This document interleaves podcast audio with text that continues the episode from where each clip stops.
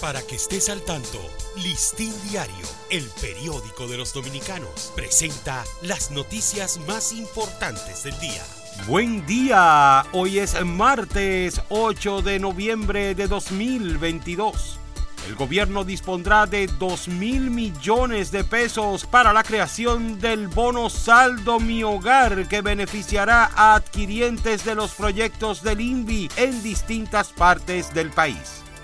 Las autoridades expresaron su pesar por la muerte de José Antonio Batista y Luisinqui Mojica, quienes estaban desaparecidos desde el pasado viernes tras las precipitaciones e inundaciones en el Gran Santo Domingo.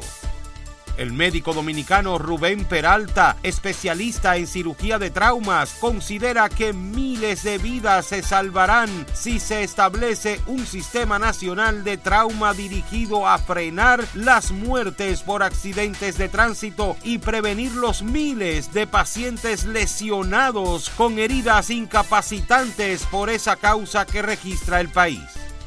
Un ligero incremento en la positividad diaria y de las últimas cuatro semanas registra el país en el comportamiento del COVID-19 de acuerdo a los informes oficiales, mientras tras las autoridades y especialistas han alertado sobre el riesgo de un aumento de otras enfermedades respiratorias y gástricas como consecuencia de las lluvias estufas y neveras flotando, trastes rotos, piezas de ropa entre lodo y desechos arrastrada por una intensa corriente que lo que no se llevó lo dejó inservible. Ese fue el panorama que se vivió en los sectores de Arroyo Bonito y Bellas Colinas en Santo Domingo Oeste durante la noche del pasado viernes durante los torrenciales aguaceros e inundaciones.